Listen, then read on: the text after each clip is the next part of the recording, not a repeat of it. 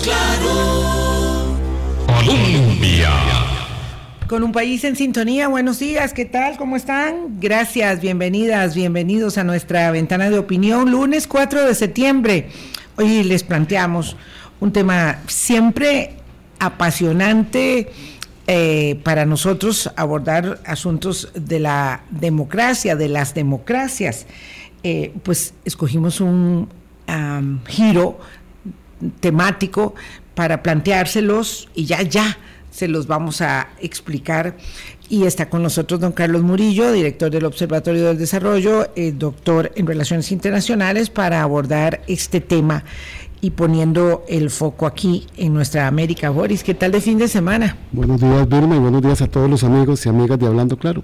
Un fin de semana bastante tranquilo, ¿Mm? por dicho. Sí, muy, muy provechoso para descansar y caminar un poquito que tanta falta le hace. Sí, muy bueno hacer actividad física, aprovechar, aunque a veces los fines de semana pasa en contrario se da uno ciertas licencias. Mm. Pierde la disciplina de la de entre semana, porque me dice que no, don Carlos, no, no, no No, no, al, contrario, eh, eh, este fin de semana, viernes, sábado, domingo, diariamente 8 kilómetros, así que... Oiga, está, eh, está rajando. pero muy bien. No, no, le han caído muy bien a don Carlos los 8 kilómetros diarios, de verdad, se le felicita. Además, don Carlos y yo, como somos heredianos, en Heredia hay tantos para para caminar. claro. Tan bonitos, tan seguros y tan agradables. Una de las cosas más sencillas para hacer actividad física, en efecto, es buscar eh, sitios que, no quiero demeritar a los heredianos, en todas partes los hay, hay muchos sitios apropiados para eh, hacer esa actividad que es gratuita. Lo que hay que buscar es, en efecto, eh, alejarse. no, sí, la voluntad es lo más difícil y luego alejarse del asfalto, buscar senderitos y lugares más adecuados, pero bueno, ahí donde sea. Eh, hay que aprovecharlo. Hoy les decía, queríamos plantearles un, un énfasis particular que tiene que ver con cómo nuestras, mm, nuestras capacidades diezmadas de diálogo, de interacción, de em, eh, articulación de acuerdos en democracia, cómo es que eso ha ido dándole cada vez más a la judicialización de los judicialización de los espacios eh, de búsqueda de acuerdo un lugar en las sociedades. Es decir, hemos ido judicializando nuestra vida y también con ello, en particular, los procesos electorales. Entonces, ahora que la democracia está en problemas, hay tal descaro que, por ejemplo, en Guatemala no se respeta o se intenta vulnerar, se intenta irrespetar la voluntad popular con artimañas legales. Eso está pasando en Guatemala. En un país como en Ecuador, donde hay que correr con elecciones anticipadas porque la situación se tornó demasiado compleja para el presidente Lazo y decidió decantarse por eh, el proceso adelantado de las elecciones, hay una situación eh, de violencia terrible que afecta a la democracia y por supuesto que también hay quienes utilizando lo que sucede con la violencia, el crimen, el narcotráfico, intentan derivar resultados de ello. Eh, y luego está el, tema de Estados Unidos, que, que, no es para menos que sonrojarse y avergonzarse. El, expresidente Donald Trump está empeñado en ser presidente de nuevo, en ser primero candidato y luego presidente, a pesar de que tiene nada más y nada menos que 91 cargos penales en su contra en cuatro juicios abiertos. Entonces vamos a hablar de esto, de cómo se ha judicializado el proceso electoral. Y cómo los mecanismos de la democracia ya no le son suficientes a la democracia para poderse defender como tal.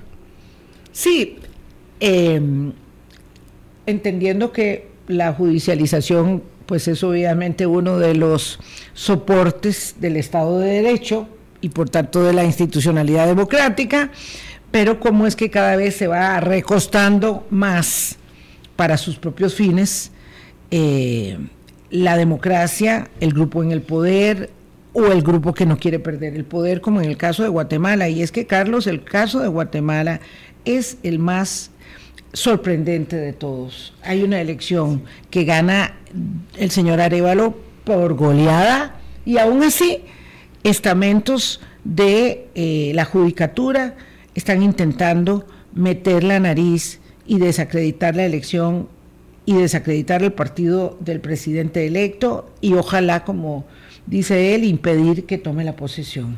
Claro, eh, permíteme solo dos, dos, acotaciones y no vamos a ahondar sobre ello porque es, otro tema, que es también la politización de la justicia, de, la, de, la, institucionalidad de la justicia, como ocurre en Honduras y en El Salvador. En este en este momento, ¿verdad? Eso, e, esa, también. E, esa es otra, eh, otra posibilidad de Exactamente.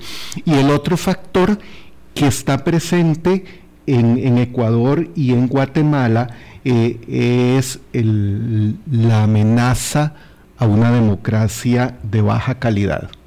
Porque también ahí hay un, problema eh, importante en ese sentido que da lugar a lo que se ha denominado la guerra contra eh, el crimen organizado. ¿Y por qué digo esto? Porque está presente en Ecuador y en Guatemala, además de, otros, de otros países.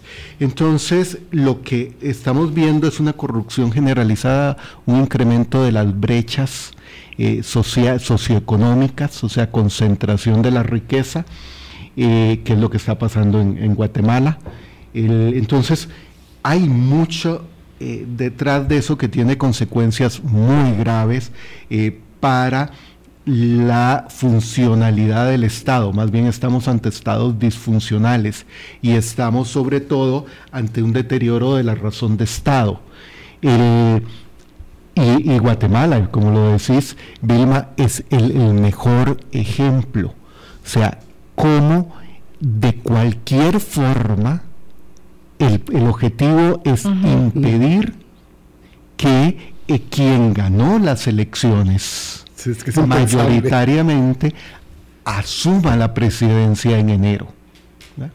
Eh, y hay toda una serie de mecanismos, o sea, la cantidad de iniciativas, eh, de juicios, no solo contra para desaparecer al movimiento Semilla, para impedir que Bernardo Arevalo asuma la presidencia, sino contra todo aquella, aquella entidad y persona que no esté dentro del reducido círculo de, eh, de, ese grupo corrupto, y digo grupo corrupto porque incluso eh, hay eh, en 2019 un pacto de corruptos, así se le conoce, que con Jimmy Morales como presidente decide cómo van a, gobernar eh, la élite eh, económica muy poderosa de, Guatemala, que incluye al ejército. Recordemos que el ejército, todos los ejércitos en Centroamérica, para no ir más allá, son eh, ejércitos corporativos con empresas, pero el de Guatemala más bien es, son una megacorporación militar que maneja desde sistemas de pensiones, bancos, empresas de cemento, o sea, es una corporación eh, de, en gran escala que se adueñaron del poder. Claro, don Carlos, es que qué interesante esto que usted utiliza como la funcionalidad del Estado, porque hubo un proceso electoral, hubo un conteo de votos, las instituciones del Estado funcionan en apariencia en Guatemala, pero realmente cooptadas por esta corporación que usted señala y lo que entonces todos diríamos, es una democracia en apariencia, pero no está funcionando como tal ni dando los resultados como tal. Sí, porque eh, en, apariencia, o sea, la, práctica democrática electoral funcionó, está. Ahí está. Prueba de ello es esa, ese margen de votos que obtiene Bernardo Arevalo que por qué las encuestas eh, se dice que fallaron.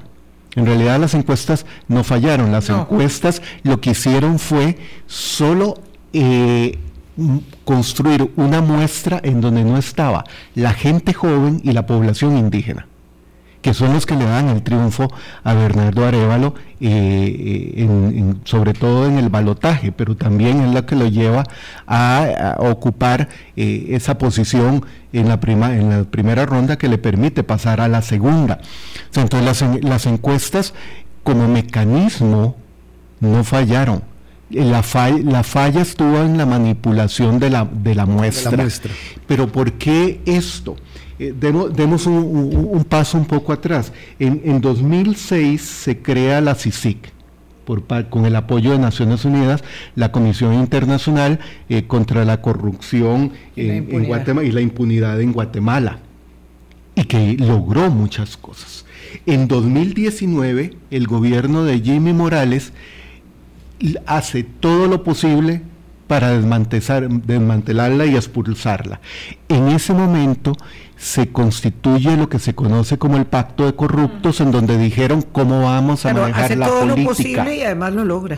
Lo logra y coloca a dos personajes que, que, son los que están manejando en este momento todo el proceso de judicialización de la, de la parte electoral, que es Consuelo Porras, la fiscal general, y Rafael Curruchiche, que es el encargado de la parte de corrupción.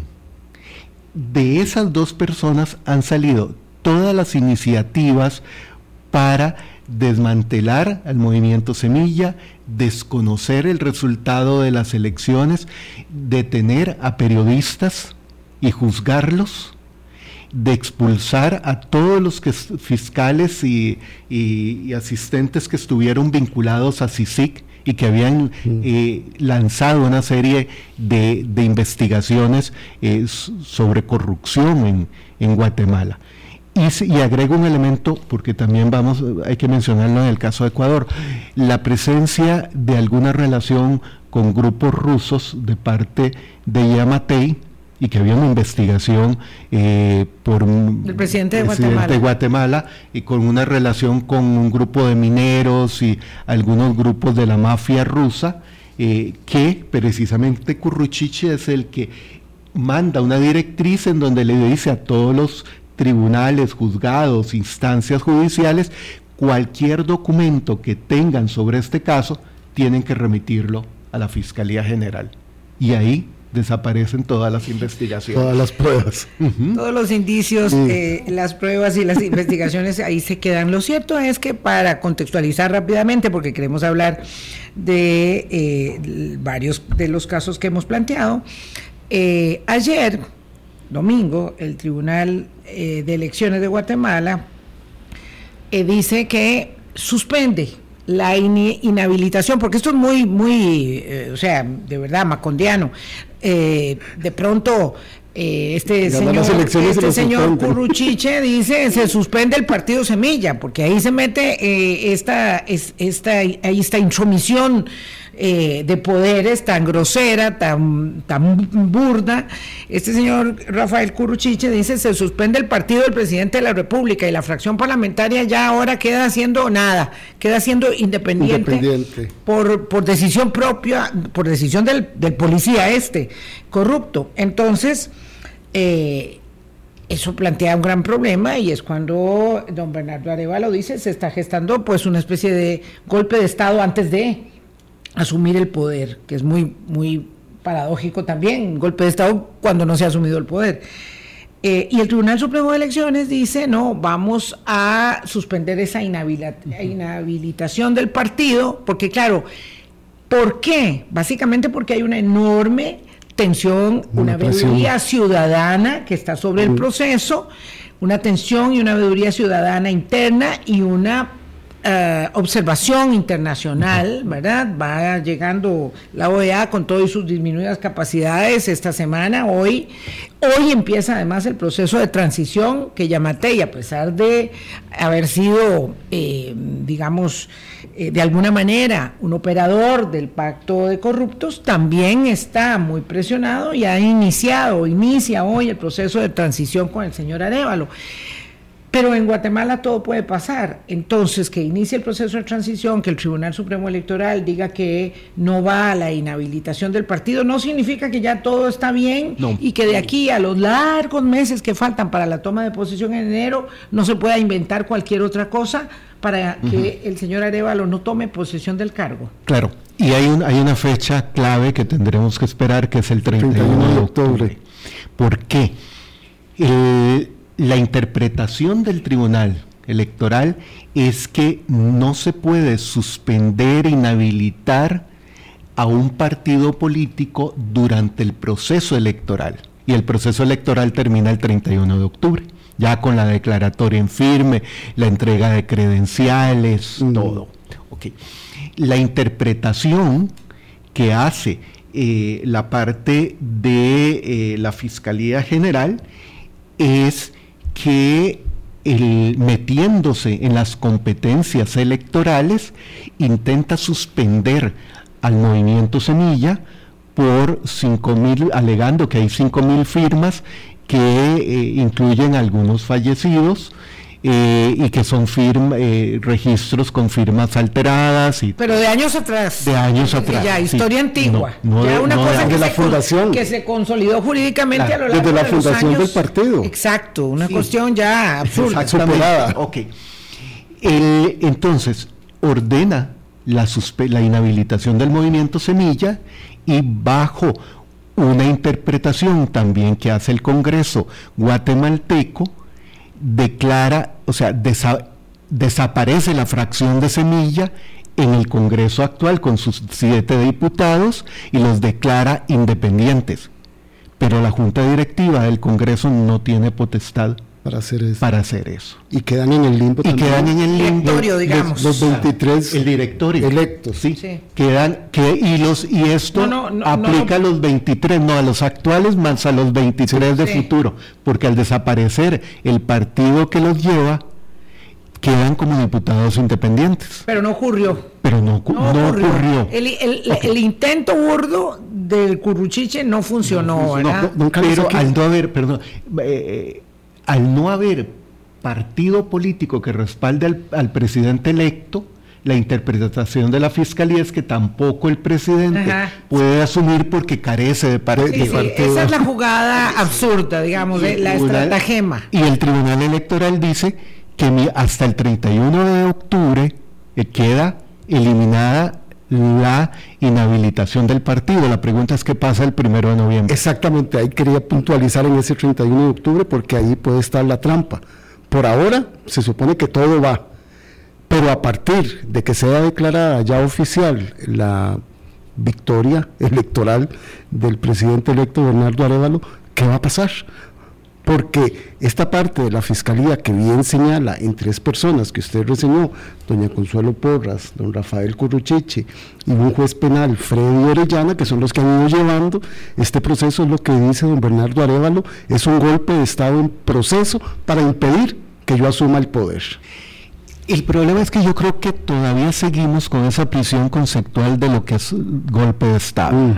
Claro. del, del siglo pasado, que eran los militares, eh, en donde ni siquiera Asaltaban as- asaltaban el, el, eh, el- La sede de gobierno. sede de gobierno, detenían al presidente del momento, se lo, se lo llevaban al estilo hondureño, los expulsaban y normalmente los enviaban a Costa Rica.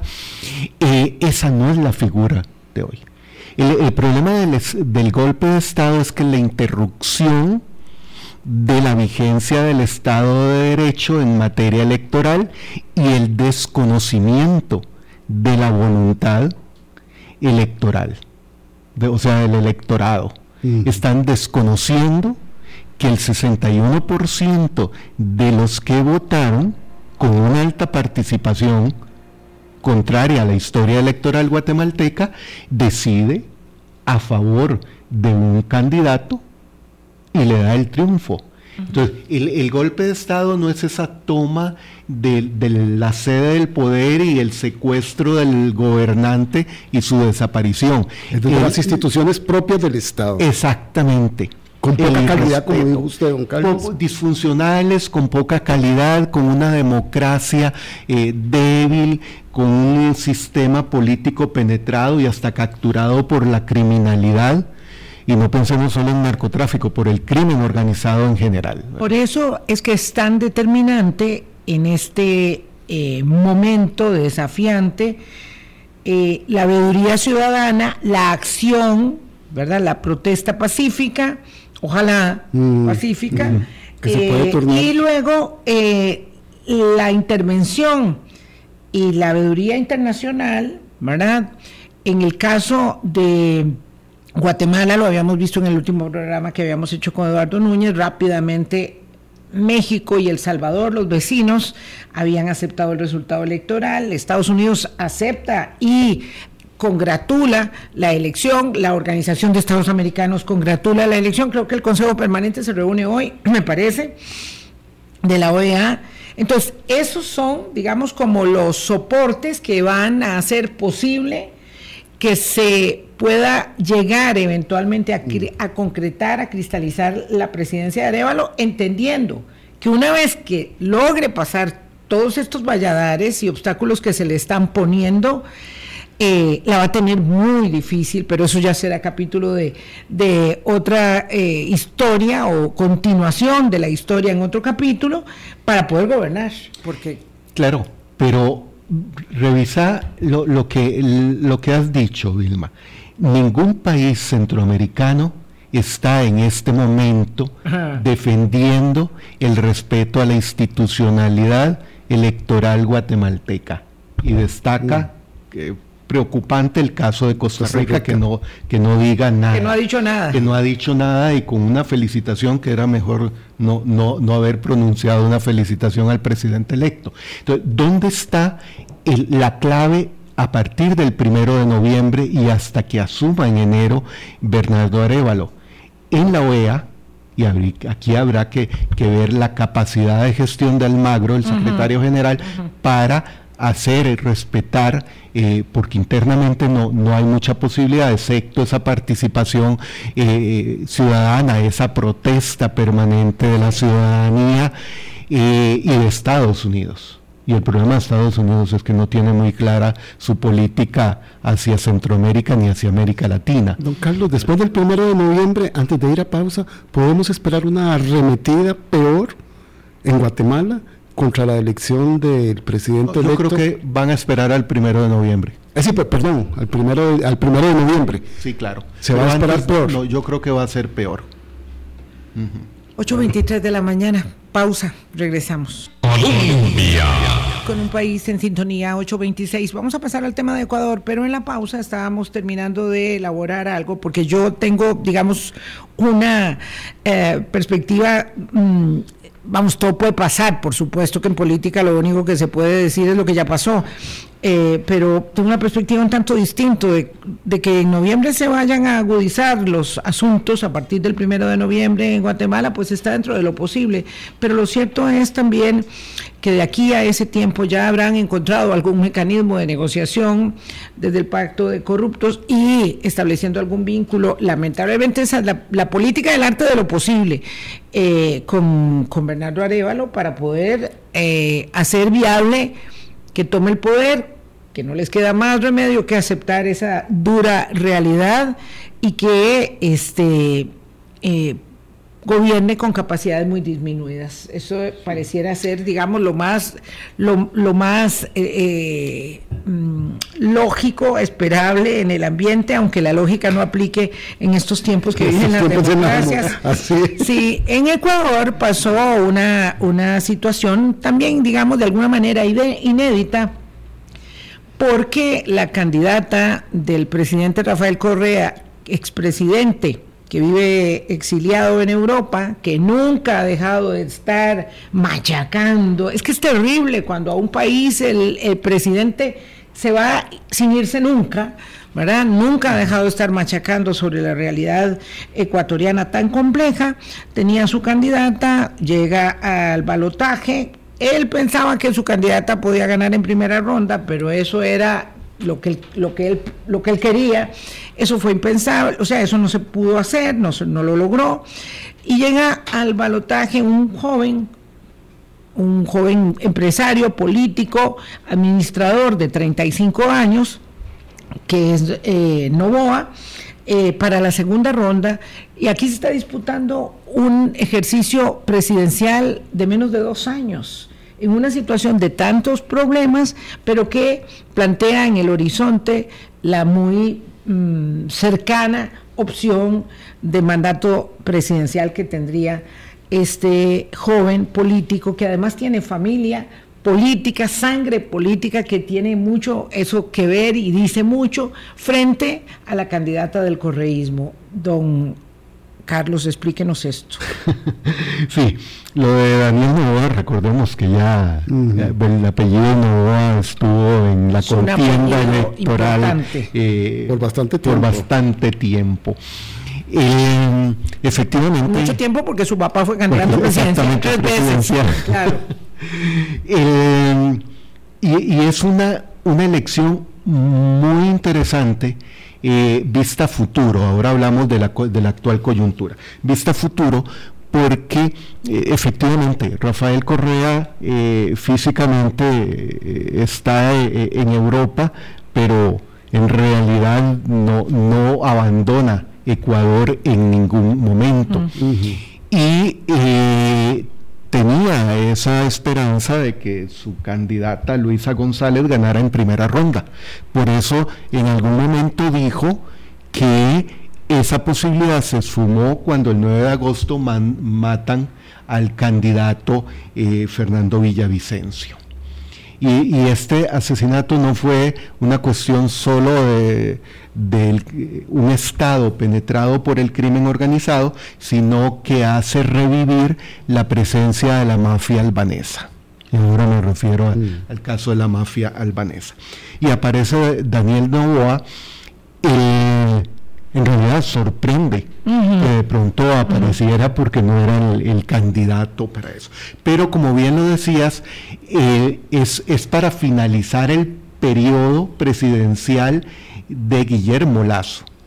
O sea, no es que hay una elección para los, próximos, para los próximos eh, cuatro años, un periodo completo, sino que como eh, Lazo utiliza la muerte cruzada, eh, en, algunos, vigente en algunas constituciones de América del Sur, en el sentido de que ante la amenaza de que iba a ser destituido por el Congreso, Lazo destituye al Congreso. Y entonces esa muerte cruzada. ¿Por qué esto es, relevante? porque no está solo en juego una lucha entre eh, el correísmo y ese movimiento de Novoa, el padre de Daniel, se había Daniel Novoa se había enfrentado también en su momento a, Rafael Correa. O sea, es como un regresar al, al pasado. Eh, Con nuevas caras. Eh, es Correa versus, nuevas caras. Correa versus Novoa. Exactamente. Exacto, es una reedición eh, de un capítulo que vivió Ecuador. Y, y es, es manifiesto de que ninguno de los dos, el quien gane, realmente va a gobernar. Cuando uno escucha a Daniel Novoa o a Luisa González en las entrevistas, nota que les falta una gigantesca experiencia para gobernar. Para gobernar un país cada vez más complicado porque ha sido tomado por el crimen organizado. En, ¿Por qué? está en medio de Perú y Colombia, eh, productores de, droga y se ha convertido eh, aún en, detrimento de, los intereses de los carteles venezolanos en el principal exportador de droga hacia Europa porque eh, para la cocaína y otras drogas de América del Sur, el mercado estadounidense ha dejado de ser rentable porque el fentanilo ha controlado el, mercado estadounidense. Exactamente, entonces se ha reducido el negocio, mientras que en Europa eh, todavía domina el tipo de drogas como cocaína. En 2009, cuando eh, Correa como presidente presiona para que los Estados Unidos retiren la base naval de Manta, prácticamente sale por una puerta toda la, fuerza naval estadounidense anclada en esa base de Manta e, y aparecen las operaciones de la mafia albanesa. Peor el remedio que la acusada enfermedad, según ellos. Claro, no es que no es que ingrese ese mismo día, ya la mafia albanesa había estado, estaba presente y no, no está claro cuándo, cuándo ingresaron pero la, entonces Ecuador se ha convertido en el escenario de la presencia de la mafia albanesa que no solo controla eh, el mercado de drogas, sino el contrabando, el lavado, eh, inversiones en todos los campos, eh, la movilización de personas. por eso el, entre esa masa de migrantes que está llegando a, Panamá para cruzar Centroamérica, cada vez el número de ecuatorianos aumenta. En una institucionalidad debilitada, que lo que se está buscando en este momento es la militarización de toda la guerra contra el crimen organizado y recordemos que ahí sí hay algo que, no tiene vuelta atrás. Cuando se militarizan los cuerpos de seguridad y los cuerpos policiales, es para el resto de la vida. O sea, no, se puede revertir esto. Entonces, lo que, lo que en este momento está pasando, y recordemos que las prisiones en, eh, en, Ecuador prácticamente están tomadas por eh, el, crimen organizado. y con solo que movieron a dos o tres cabecillas de una prisión a otra, hubo rehenes y se y Entonces, ya los cuerpos policiales en esas instancias, eh, en, esas cárceles no, no están funcionando y ahí no tendrán alternativa, van a militarizar. Don Carlos, usted nos hace referencia a estos grupos organizados de la mafia albanesa, pero también acusan en Ecuador que hay una intromisión importante de carteles mexicanos. Es allí donde está esa confrontación. Y colombianos. Y colombianos, que llevan a esta cifra que es dramática. En el primer semestre de este año, 3.514 personas muertas en enfrentamientos de estos grupos organizados en Ecuador. Sí, o sea, está eh, efectivamente, Boris, o sea, hay, hay una penetración del sistema político por, el, por el crimen organizado. Eso incide en toda la capacidad de gestión del gobierno y en ese estado disfuncional. Pero también Ecuador es un escenario de confrontación entre esa mafia albanesa, los carteles mexicanos, los colombianos, los carteles ecuatorianos. Ecuatorianos propios. Exactamente.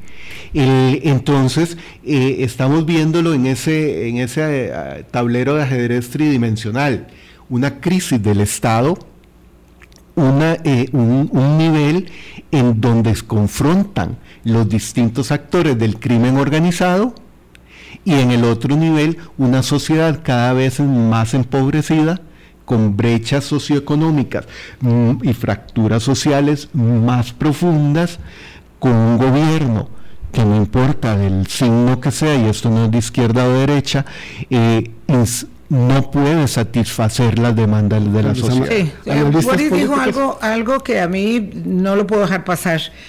Eh, que Boris estaba refiriendo a 3.514 muertos en el primer semestre del año eh, en, asesinatos violentos, pero somos nosotros, ah, vamos. como Costa Rica, eh, un país que tiene más muertos por habitantes que las que tiene Ecuador en este momento. Es decir, Ecuador tiene 18 millones de habitantes. 18 millones de habitantes.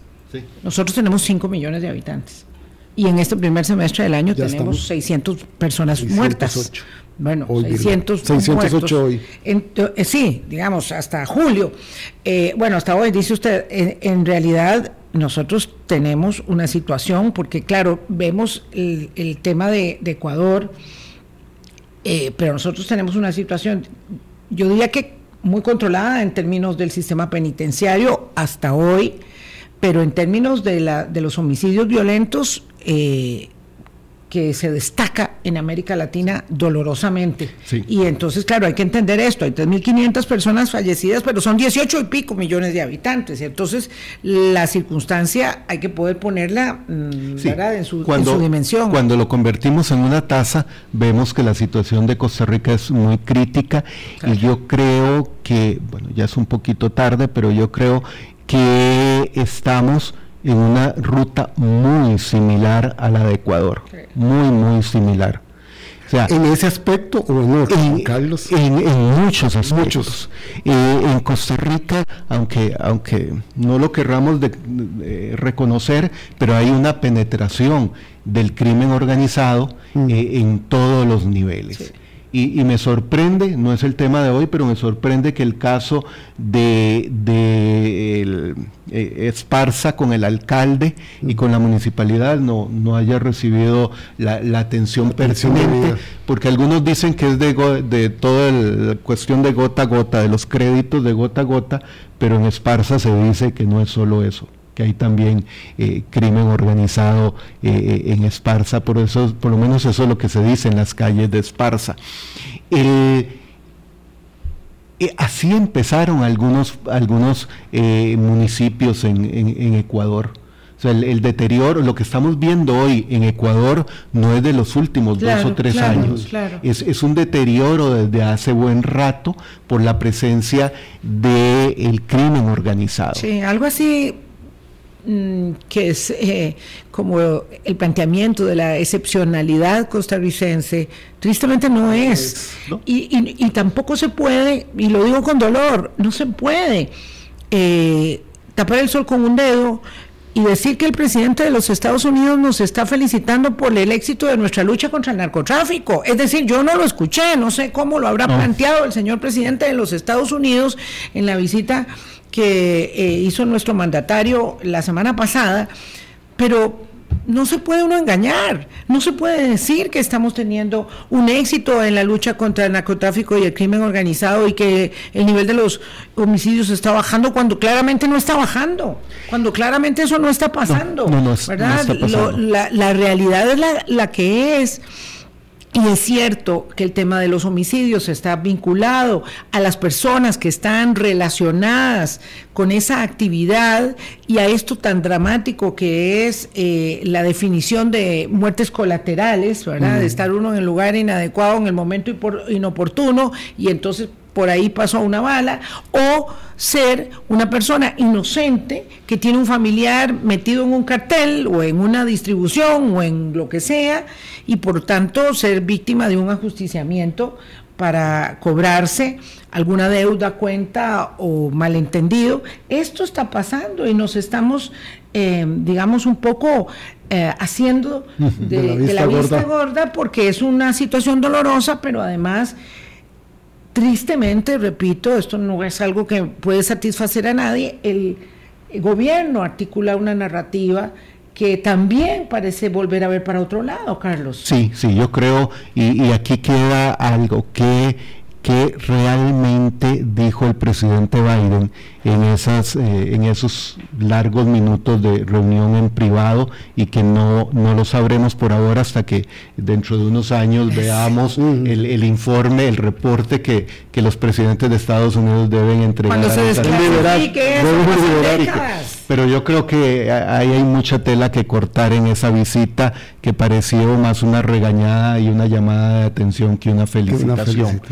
Eh, pero lo que, lo, Oh. que, lo que uno está viendo aquí es que Costa Rica es... lo- hay muchas cosas que de- del caso de Guatemala debemos rescatar y ya, la presencia no solo de carteles, de la mafia, eh, de mafias eh, en Costa Rica también es de hace años, no es nuevo y no se le ha puesto suficiente atención. Y, la, y el deterioro de la institucionalidad. Así que eh, la, la situación en Costa Rica es muy preocupante y, y- y desde el Observatorio del Desarrollo de, eh, creemos que eh, las estadísticas sobre el- el- esa violencia hay que mejorarlas.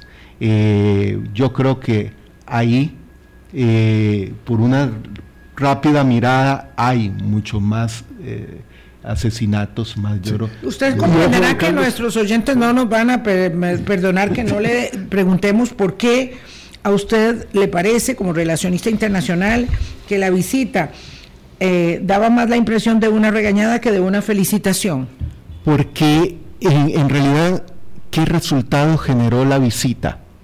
Lo de la entrada ágil eso, no, eso ya venía trabajando. Eso ya venía trabajándose y además a, nosotros tres en, nadie, en nada no, ninguno de los tres aquí porque no vamos a gastar 100 dólares para obtener un, un nuevo permiso para simplemente economizarnos 10 minutos de fila. en la entrada a los aeropuertos. O sea, eso no es nuevo, ahí no hay nada que ya no se viniera gestionando. ¿Y, qué, ¿Qué otra cosa? El apoyo a, las al, trabajo eh, migratorio. Ya eso estaba desde hace rato, que hay algún dinero que se va a ofrecer y no se le está canalizado a través de otras cosas. Entonces, no, y además Intel salió a eh, explicar a, que no es ampliación de operaciones generación de empleo. A desmentir elegantemente porque eso fue lo que hizo, que no había una inversión de ampliación de operaciones en curso, eh, o sea, que, esa, que esa inversión de ampliación de operaciones en curso estaba dada desde hacía mucho tiempo y que no era una nueva inversión. Hizo un comunicado de prensa muy elegante y una aclaración para sus propios empleados que circuló a lo interno de la organización, porque hubo una respuesta frente al anuncio que se hizo en Washington de que incluso no, operación. No, es de mentir, no es de mentir, lo que hizo fue una aclaración de que la inversión va a ser, imagino, en nuevos equipos, en nuevas maquinarias que requiere la, elaboración de los semiconductores. Y que, es no, es, ampliación de operaciones, como se quiso presentar, ampliación de operaciones es generación de empleo eso es otra cosa. Y que puede darse. Que puede, sí, sí, claro. Ese era un desmentido muy elegante. no, no, por, era una aclaración muy una aclaración elegante. Era una aclaración muy elegante como la hacen las empresas transnacionales que cuidan mucho sus relaciones con los países en los que están, pero que son muy eh, específicas virtud a la, eh, necesidad de establecer eh, la, realidad. Pero yo creo que se necesitaría más que un programa completo para analizar eso. ¿Y a dónde está lo de la regañada? En, en el caso de, y eso sí fue ya manifestado, China no tendrá nada que ver en el G5, lo cual no es cierto, no, porque hay un tratado de libre comercio con China en donde no se le puede prohibir a inversionistas chinos incursionar en campos, recordemos la guerra entre Estados Unidos y China por, por la G5, por los microchips, Así que eh, después eh, Rodrigo Chávez dice, no, China no, no, somos aliados firmes, de, pero le ha dicho lo mismo a China. El, otro aspecto es Vamos a ver, están haciendo en, la parte de control del, crimen organizado todo lo que tienen que hacer. Ahí estaba, digamos, el señalamiento. Eh, yo creo que nos falta un poco de trabajo también a los periodistas, eh, para poder presentarle a nuestras audiencias, a nuestros lectores, oyentes y televidentes los hechos tal cual se presentan. Y aquí, este, hoy no habíamos pensado hablar de política interna, interna internacional, ¿verdad? Interméstica, como dice el profesor eh, Murillo, pero lo cierto es que lo que no está claro, no está explicado, es porque viene la señora Laura Richardson del Comando Sur de los Estados Unidos, hablan de, esta, de, de China y acto seguido el presidente ya está en Washington de una manera que se anuncia con bombos y platillos, como hace 17 años que no hay una reunión. Claro, en la Casa Oval no la ha habido, pero Luis Guillermo Solís estuvo dos veces en visita en Estados Unidos eh, con el presidente Obama y con Trump. Y el presidente Obama Y el presidente Obama había venido, sí, todavía fue mucho más este, significativo que vino acá.